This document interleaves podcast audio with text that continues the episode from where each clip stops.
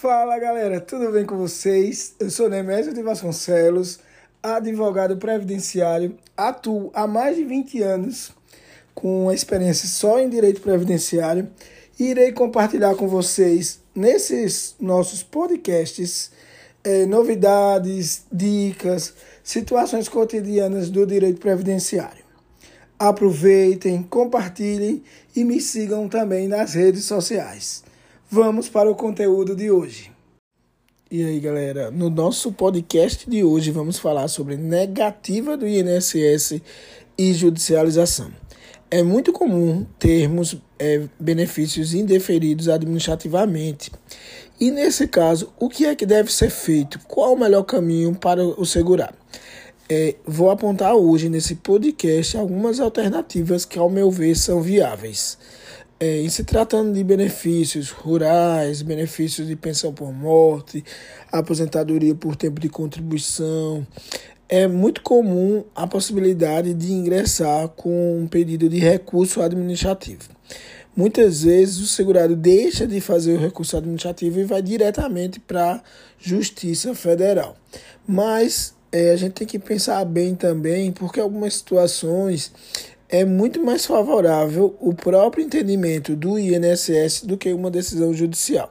Então, aceitar o resultado e ir ou não para o INSS, é, ir ou não para a Justiça Federal e ingressar ou não com uma ação judicial é uma decisão que cabe levar em consideração alguns aspectos, né, os aspectos é, realmente do entendimento do INSS, do entendimento do judicial e também, nesse caso, sempre é bom procurar um advogado que tem é, expertise suficiente para apontar o melhor caminho. Né? O segurado poderá entrar com um recurso próprio no INSS buscando que haja uma revisão da decisão. Porém, normalmente o prazo de, de análise do recurso é muito grande, né? não se tem um prazo determinado por lei, então o INSS, devido a grandes demandas, a grande procura, acaba é, amontoando os recursos né?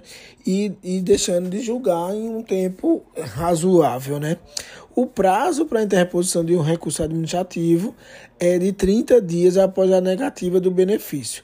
É preciso agendar uma nova data de atendimento através de um 35 e levar formulário preenchido ou então pelo portal do meu INSS ou através do aplicativo ou do site também.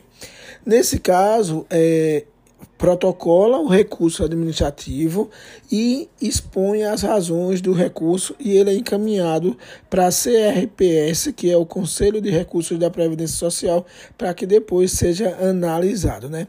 No caso, se o segurado optar em ingressar com uma ação judicial, ele deve procurar um advogado ou então a Justiça Federal ou inclusive o juizado, né, federal para que possa tentar reverter essa decisão. Há uma alta grande assim, do número de indeferimentos recentemente, não é?